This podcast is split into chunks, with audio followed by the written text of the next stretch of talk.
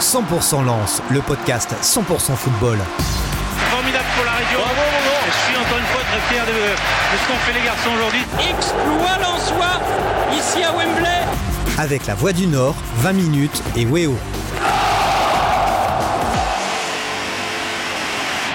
Salut à toutes et à tous et bienvenue dans ce nouveau numéro de la saison de 100% Lance, le podcast entièrement consacré à l'actualité des 100 et or. Vous nous écoutez sur la sur 20minutes.fr et vous nous regardez aussi sur Weo car ce podcast est diffusé à la télé. Mais avant de commencer, permettez-moi de vous souhaiter à toutes et à tous une excellente année pleine de réussite. Évidemment, on vous la souhaite pour cette émission footballistique. Et pour ce premier numéro de l'année 2022, on reçoit sur ce plateau Antoine Plaquet, grand suiveur du foot régional et des 100 et or sur WEO. Salut Antoine. Salut François, meilleurs vœux, bonjour Meilleurs à vœux, tous. toi aussi. Euh, Sébastien Noé, grand expert du foot à la Voix du Nord. Salut Seb. Salut François, meilleur vœu. Euh, meilleurs vœux également. Philippe Guilbeault, spécialiste du RC Lens à la Voix du Nord. Salut Philippe et bonne année. Bonjour, bonne année à tous. Et enfin Christophe Kuchli, maître tacticien euh, du grand euh, quotidien régional. Salut Christophe et meilleurs vœux. Meilleurs vœux à toi aussi. Et donc à l'animation, exceptionnellement, François Launay, journaliste à 20 minutes. Et oui, on embrasse Sébastien Boé qui nous regarde de chez lui. Merci à tous d'être là pour parler des thèmes qui nous intéressent en cette semaine de rentrée. On parlera évidemment du derby du Nord qui verra Lens accueillir le LOSC dès ce mardi 4 janvier pour le compte des 16e de finale de la Coupe de France. On abordera aussi le mercato lensois en se demandant si le Racing va s'affaiblir ou se renforcer cet hiver. Enfin, on dressera les perspectives de la deuxième partie de saison des 100 et or avec peut-être espérons-le en tout cas, des, des, rêves européens derrière la tête. Vous êtes bien installés chez vous, en voiture, au bureau, alors c'est parti pour 100% lance. 100% Lance, 100% football. Trois mois et demi après sa victoire dans le derby du Nord, Lens retrouve déjà le LOSC, encore une fois à Bollard, mais cette fois-ci dans le cadre des 16e de finale de la Coupe de France. On a l'impression, Antoine, que cette victoire contre le LOSC, la première depuis 15 ans dans le derby, c'était hier, et en même temps, beaucoup de choses ont changé depuis. Le Racing n'est plus l'équipe flamboyante du début de saison. Ouais, bah, c'est vrai que ça ne sera pas le même match. Bah, déjà, les dynamiques euh, des deux équipes ont changé. Euh, Lille revient en force quand Lens marque un peu le pas depuis, euh, depuis quelques semaines. Et puis surtout, c'est un match qui sera beaucoup impacté par le Covid. On en parlera. Donc déjà, 5000 personnes à Bollard. Et puis, et puis au niveau de l'effectif, sur, seulement celui de Lille. Euh, voilà, donc c'est un contexte un peu particulier pas du tout le même que, euh, que le précédent derby euh, qui avait vu Lens s'imposer. Ah bah clairement, on est dans un stade à guichet fermé à 5000 spectateurs euh, mardi, attendus mardi soir. Du coup, les dirigeants lensois ont donc euh, tranché et pour euh, privilégier des, certains abonnés, ce sera donc les abonnés de la tribune, ce seront donc les abonnés de la tribune Marek qui seront présents euh, mardi soir au stade pour le derby. Philippe, est-ce qu'on sait pourquoi la Marek a été privilégiée par rapport, je sais pas, à la Delacour, à la Tranin ou... Alors officiellement, on ne sait pas. Euh... Officiellement, on ne sait pas, mais officieusement. Bah, euh, on peut se dire que le, les, les, relations ont quand même été tendues euh, depuis l'été dernier avec les, avec les supporters et euh, chacun essaie de faire un pas vers l'autre, surtout le club envers les, les supporters. Donc euh, oui, c'est peut-être l'occasion de, de, se rabibocher, de, de, refermer certaines plaies, alors que euh, les dirigeants lensois sont encore en train de recevoir les supporters qui sont interdits de stade euh, suite au, au premier derby. Il y avait dégénéré, voilà. qui avait donc pousser les dirigeants du Racing à taper fort. Exactement. Et en sanctionnant les supporters qui avaient envahi la pelouse en leur retirant, je crois, leur abonnement, c'est ça? Bah oui, puis en, en, en, donnant des interdictions de stade jusqu'à jusqu'à 36 mois, je crois. Ouais, donc, euh... Ça avait forcément. Euh, ah oui, ça avait crispé, euh, ça avait beaucoup crispé. Ouais. Et On se rappelle notamment de banderole lors du match de contre 3. Hein. C'était pas la, la plus. La... Donc toi, tu penses vraiment qu'il y a une tentative de réconciliation derrière tout ça? Bah, c'est le, le meilleur symbole euh, qu'il pouvait faire dans, dans ce contexte-là, en fait. Hein, ouvrir à, à, la Marek, euh, sachant qu'il fallait, il fallait faire un choix, oui, effectivement. Euh, ça va pas énerver ceux des autres tribunes qui se disent attendez, nous on se tient à carreau et. Euh... Ah bah, ils auront euh, le choix sur les, les, prochains matchs, à mon avis. Parce qu'il y a Rennes et Marseille hein, qui arrivent. oui, oui, il y a un beau calendrier. Hein. Ouais, il y a un beau calendrier en janvier, malheureusement. Vu le contexte, ce ne sera pas dans un stade plein et Lens ne pourra donc pas compter sur le soutien entier de, de, de son fameux public. Euh, on parlait un peu de l'effondrement du Racing Club de Lens depuis quelques semaines. Comment vous l'expliquez? On les a vus trop beaux, trop vite, les Lensois, Christophe? En termes de jeu, est-ce que ça a changé euh... Un petit peu après. je pense qu'il y a vraiment un problème. Philippe, euh, et c'est un peu sur la même ligne, un problème d'efficacité dans les deux surfaces, notamment défensivement. C'est-à-dire qu'on parle souvent gestion temps fort, temps faible. Globalement, euh, silence a un temps fort d'un quart d'heure, il aura au mieux un but et un temps faible d'un quart d'heure, il peut en prendre deux. Et là, c'est quand même un, un vrai souci. Euh, je pense pas qu'on ait forcément vu Lance trop beau parce que je reste persuadé que l'analyse qu'on a eue de certains matchs face à Marseille, face à Paris, était juste. Je pense pas qu'on se soit enflammé. Je pense vraiment que les performances étaient bonnes. Par contre, euh, c'est vrai que le niveau moyen est pas si haut. C'est-à-dire Lens peut monter très haut, mais il y a un petit côté montagne russe quand même. Ouais. Lens peut quand même descendre plus bas que d'autres équipes qui chaque semaine sont à peu près au même niveau. Je reformule ma question. C'est trop beau. On les a vus trop beaux trop vite. C'est-à-dire qu'il n'aura pas fallu attendre de voir un peu avant de commencer à arriver à l'Europe, même si la saison est encore longue. hein. Euh, non, j'irai pas- jusque-là, mais il y a, quelque chose d'assez, euh, j'allais dire, classique et humain euh, de voir un groupe qui s'est quand même construit sur les dernières années, et notamment euh, l'année dernière, sur une forme de, alors non seulement d'humilité, évidemment, euh, parce que tu viens de Ligue 2, mais aussi de, de vrai euh, esprit de corps collectif, euh, de faire les efforts les uns pour les autres.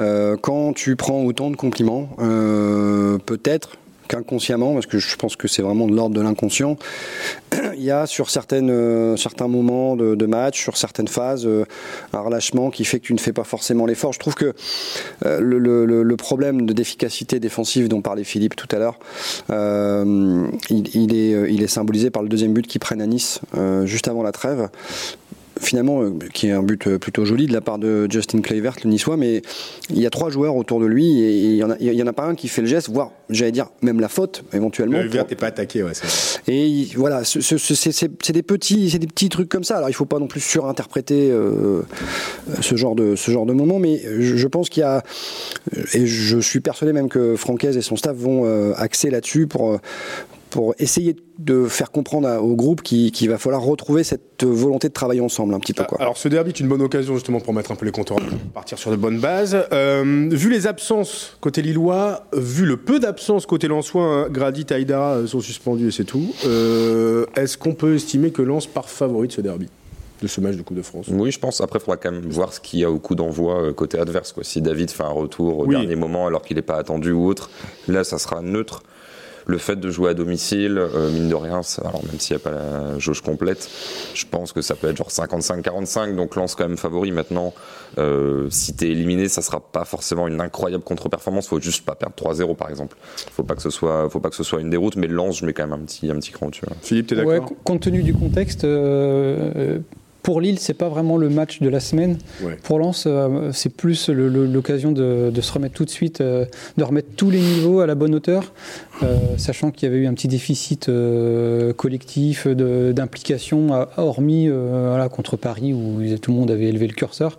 Mais les derniers matchs, justement, il manquait, il manquait ce- cette implication-là. Et donc là, c'est l'occasion de, de, de- de montrer que l'équipe est repartie sur les bonnes bases. Et c'est plus que pour Lille, c'est vraiment le match important. C'est- vrai qu'indépendamment des absences, je trouve que ça tombe mieux pour Lens que pour Lille, Pour Lille, ouais. Peut-être pour repartir. ouais, on Je suis pas tout à fait d'accord. Enfin, à, à l'inverse, à, à l'inverse, si Lens euh, échoue face à Lille, euh, on redémarrerait sur de, de mauvaises bases, sachant qu'il y a un mois de janvier euh, euh, décisif qui arrive et, euh, et de, avec des adversaires de qualité, Rennes, Saint-Etienne, Marseille qui arrivent. Euh, ça tombe pas idéalement, je trouve, le derby. Euh, en plus, pour revenir sur ce qu'on disait tout à l'heure sur l'aspect mental de cette équipe, c'est vrai qu'elle a, elle a beaucoup réussi aussi par cette forme de d'insouciance, le fait d'aller vers l'avant, etc. Il y a quelque chose qui s'est un petit peu cassé avec la dynamique sportive qui a, qui a, qui a pris un coup euh, au mois de décembre. Je ne sais pas comment ils vont aborder le match euh, mentalement, mais en tout cas, un derby, c'est vrai que c'est toujours difficile à aborder, encore plus là peut-être. euh, Même, si voilà, justement, au vu du contexte, on sent pas énormément d'effervescence et on a surtout, je sais pas si vous êtes d'accord, le sentiment que finalement l'essentiel a été fait il y a trois mois et demi. Ça faisait 15 ans que l'on s'attendait une victoire dans le derby. Ça y est, ils l'ont remporté.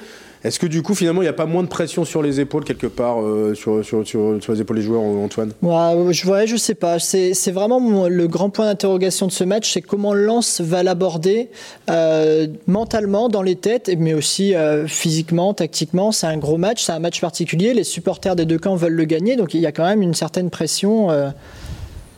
Par rapport à ça, ouais, Christophe. ouais, bien sûr. Ouais, pour l'instant, Lens a quand même plutôt bien géré ses grands matchs. Donc, euh, Oui, je c'est suis vrai. pas. En fait, faut limite que Lens réussisse à se dire que c'est un grand match. C'est ça. Euh, parce En que, fait, en fait, en fait, début je, pense, je pense que dans la situation de Lens, il valait mieux prendre un- effectivement un gros match, un derby, un LOSC, que, qu'un club de National 3. Oui, pour se remettre dans le bain, c'est. Et, et- machine. et- et- et que finalement, tu vas te mettre toi-même sous pression, mais tu, tu n'auras pas cette, euh, cette pression négative de te dire il faut pas qu'on fasse la une des journaux parce qu'on se fait éliminer par une équipe de 5 divisions inférieures. Quoi.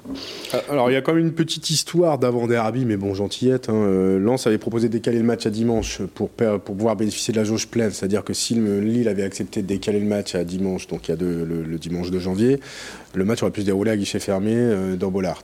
Euh, Lille a refusé, euh, Lens n'a rien pu faire. Est-ce que vous comprenez euh, cette décision? Est-ce que vous comprenez que ça crispe un peu le, le Racing, qui n'en a pas rajouté non plus, parce que finalement Lille avait tout prévu? Je pense que Lens, euh, a fait cette proposition en, tout en sachant que ça ne serait pas accepté.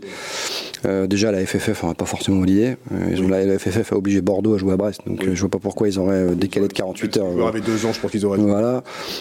C'est- je, je- pour, pour moi, et je, je le dis sans méchanceté aucune, ce- cette demande de- du club euh, de décaler le derby, c'est exactement dans la même veine que de- d'accorder aux ultras euh, les places pour le derby. C'est se réconcilier avec ses supporters. Ouais, c'est de la com. Hein. C'est de la bonne com. C'est de la, mais je, com ah, je dis pas que, danger, je quoi. dis pas que c'est de la mauvaise com. Je De dis la que- com ou du populisme toute façon, Non, non, c'est de la com.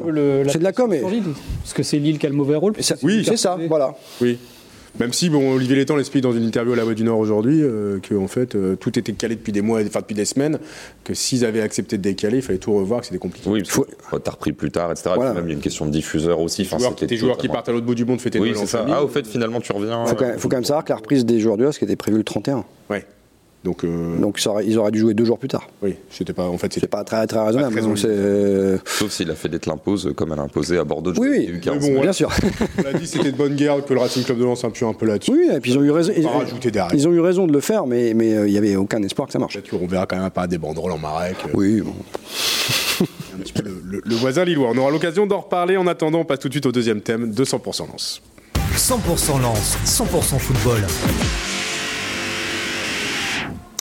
Il est arrivé à la fin du mois sans vraiment crier garde. Patrick Berg, un international norvégien de 24 ans, a donc débarqué dans l'Artois pour devenir euh, la première recrue hivernale des euh, 100 et or. Euh, bon, c'est une surprise, hein, parce que c'est un nom que, bah, avant qu'on- de le voir apparaître, on ne connaissait pas. Qu'est-ce qu'on sait finalement de ce joueur euh, qui débarque donc du club norvégien de Bodo Glimt Qu'est-ce qu'on sait sur Patrick Berg? C'était la pièce maîtresse de son club euh, de Bodo Glimt de Bodo Glimt. C'était le, le Il est rouage combien en championnat de Norvège? Comment? Il est classé combien en championnat de Norvège? Euh, bon, je, Premier ou deuxième, je ne sais plus. Je ne sais pas non plus. Je crois qu'ils sont premiers, mais c'était. euh, Ils ont été deux fois. C'était vraiment la pièce maîtresse de Bodo Glimt. Et Bodo Glimt, c'est une équipe qui a mis 6-1 à la Roma en Coupe d'Europe Ouais, l'an dernier a mis 90 buts en championnat. Enfin, C'est- personne ne connaît, mais qui est plutôt pas mauvaise. hein. Je, Ils je sont ne sais, champions d'ailleurs, non ils sont- je sais- je sais pas comment il va s'adapter, mais de, C'est un bon joueur. Du, du peu que j'en sais, c'est un très très bon joueur. D'accord. Il y a l'expérience de. Un- je pense que c'est- je pense que c'est un vrai bon coup. Je suis euh, un peu plus euh, circonspect sur le prix.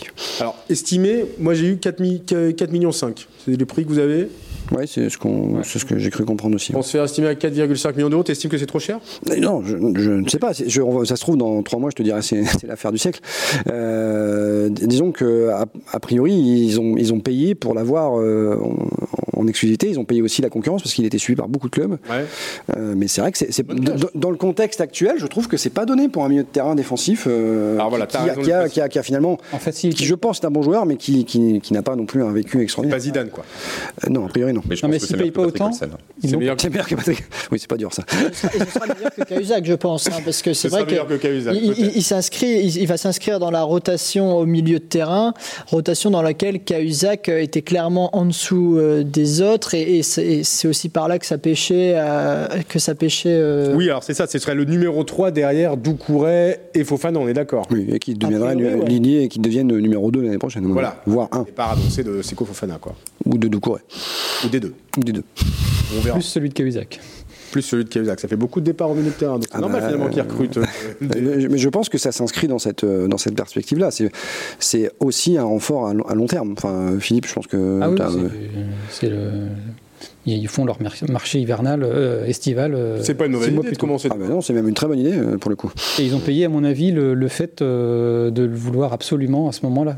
Bah, C'était une priorité, clairement. Voilà. Ouais. Petite question que je me pose, c'est sa forme physique par rapport au fait que le championnat norvégien soit en décalé. Ouais. Sa saison est terminée, est-ce qu'il peut reprendre? Est-ce que du coup là c'est une trêve classique Il aura une forme euh, de début de saison? Enfin voilà, euh, pas exactement le même calendrier que, que d'autres joueurs, mais il arrivait à lancer assez tôt, etc. Ouais. Il a pu se remettre dans le bain. Je pense que ça va aller, mais bon, mine de rien, c'est quand même une petite incertitude. assez. Je pense qu'ils vont l'intégrer petit à petit parce qu'effectivement, c'est, c'est- c'est- c'est- il est- il est dans un rythme qui est différent de- des Français. Quoi. Donc euh, il va venir petit à petit dans la, dans la rotation, je pense. Après, il a, il a un profil aussi euh, euh, un peu comme euh, Frankowski dans le, le quotient intellectuel foot. quoi. C'est quelqu'un d'assez intelligent, donc euh, je pense De famille de footeux. hein. Voilà, ouais. Il mise beaucoup là-dessus Père et sur le grand-père fait internationaux.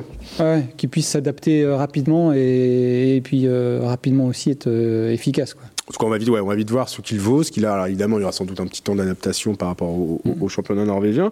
Est-ce qu'il y a d'autres arrivées pré- prévues cet hiver? Est-ce qu'il faut s'attendre à, d- à d'autres bouleversements dans, dans l'effectif lensois, dans le sens à la fois des arrivées ou et ou des départs? Philippe Bah, un des joueurs euh, clés, euh, c'est un peu Corentin Jean, qui est vraiment le joueur qui est toujours dans la rotation et qui joue très très peu euh, et qui peut, euh, qui pourrait être remplacé devant, sachant que Ganago est pas toujours. euh, Alors Ganago qui d'ailleurs, précisons-le, va partir Ouais, à jouer à la Cannes, CAN. hein, Coupe d'Afrique des Nations avec l'équipe du Cameroun. Ce sera le, ils sont deux joueurs lensois, Aïdara et Ganago à partir euh, à partir ça, ouais. Alors, euh, bon, euh, derrière Kalimundo Sotoka, finalement, il se retrouve assez vite dépeuplé euh, quand les deux sont pas. Sont- peut-être un renfort offensif? ça- ouais, mais à mon avis, si Francaise n'a pas changé de- d'état d'esprit, il veut toujours un groupe resserré. Donc, ça part, ça, ça- avant d'avoir une arrivée, il faudra avoir un, un départ. Bon après c'est pas illogique de vouloir un groupe resserré parce que imaginons euh, la Coupe de France se termine rapidement, euh, t'as plus que le championnat à jouer quoi. Puis t'as déjà une à faire monter. hein, parce Sauf que l'année dernière, euh, c'est ce qui leur a manqué pour. euh, Un peu de souffle sur la fin. Ouais. Tu vois, si Il tu, leur a manqué un par, point. contre, si tu recrutes un, un attaquant supplémentaire, ça peut aussi freiner un peu un, un Pereira da Costa qui, qui, euh, qui fait quand même des, des Ouais, très très bons matchs, quoi, globalement. euh. Et sans oublier Saïd aussi qui, qui revient, qui est en train de revenir de blessure, il me semble. Et il Ouais. avait été performant euh, avant de se blesser. C'est vrai. Donc c'est un renfort qui joueur va fragile, compter. euh, Oui. ouais. Ouais, ouais, très fragile. euh, ouais. c'était déjà le cas dans, dans ses précédents clubs, mais euh, ça va être un renfort. En tout cas, au mois de janvier, il devrait revenir et ça va compter. Christophe? La question que je me pose, c'est en plus quel projet tu peux vendre à une éventuelle recrue? C'est-à-dire, euh, si tu lui dis, euh, ah, tu vas arriver, mais en fait, tu vas remplacer Corentin Jean, mais qui va dire, bon, bah, si c'est pour jouer une demi-heure par-ci par-là, c'est pas forcément hyper intéressant. Donc, soit tu prends vraiment quelqu'un qui est en échec dans son club Mm. en lui disant, bon, tu seras dans la rotation, on peut rien te promettre, mais de toute façon, ta situation est nulle, donc ça pourra pas être pire chez nous.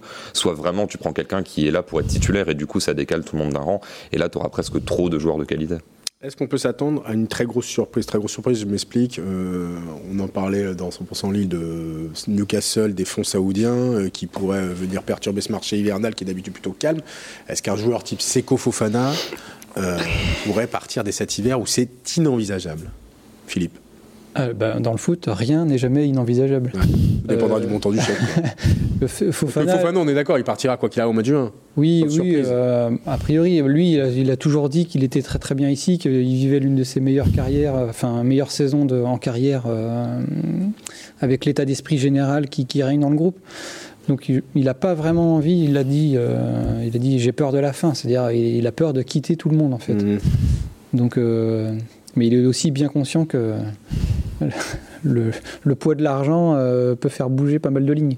Ce- serait trop tôt Bah, ça serait un peu dommage, ce serait un Ouais. peu histoire avortée. Maintenant, Newcastle peut dérégler le foot euh, s'ils ont envie. Ouais. Mhm. Et si Newcastle arrive n'importe où avec 50 millions, là, bah, on parle parfois des joueurs qui veulent absolument aller au bras de fer, euh, partir. Il y a aussi le cas inverse. hein. Je veux dire, Mais- Soumaré, par exemple, euh, Lille avait accepté l'offre, le joueur voulait pas partir Ouais. en Angleterre, Ouais. le joueur a été à moitié écarté.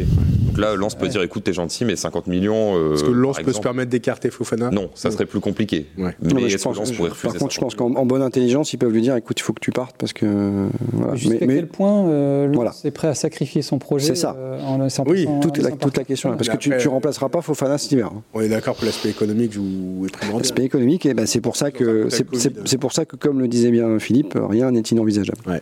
Antoine, t'en penses quoi? Ce serait quoi un, un départ de Fofana Une vraie, une vraie déchirure dès cet hiver? Bah, ils se sont déjà renforcés avec, euh, avec Berg. Oui, c'est vrai. Mais non, non je, je plaisante à moitié, mais évidemment que c'est, euh, il est difficilement remplaçable et ce serait un vrai coup dans le projet lensois. Et après, je rejoins mes collègues jusqu'à quel point Lens est prêt à sacrifier presque sa saison, quoi? On verra, hein, le, le mercato est long, enfin long, ça dure un mois, mais c'est jusqu'au 31 janvier, on est que début janvier, les choses peuvent encore évoluer, peuvent encore changer. Euh, malheureusement, on va pas porter la poisse, mais des blessures peuvent arriver. Euh, ça peut aussi modifier pas mal de choses. Donc, on verra bien comment ça se passe du côté du Racing en attendant. Avant de revenir sur le mercato dans d'autres émissions, on va tout de suite aborder le troisième thème de 100% Lance. 100% Lance, 100% football.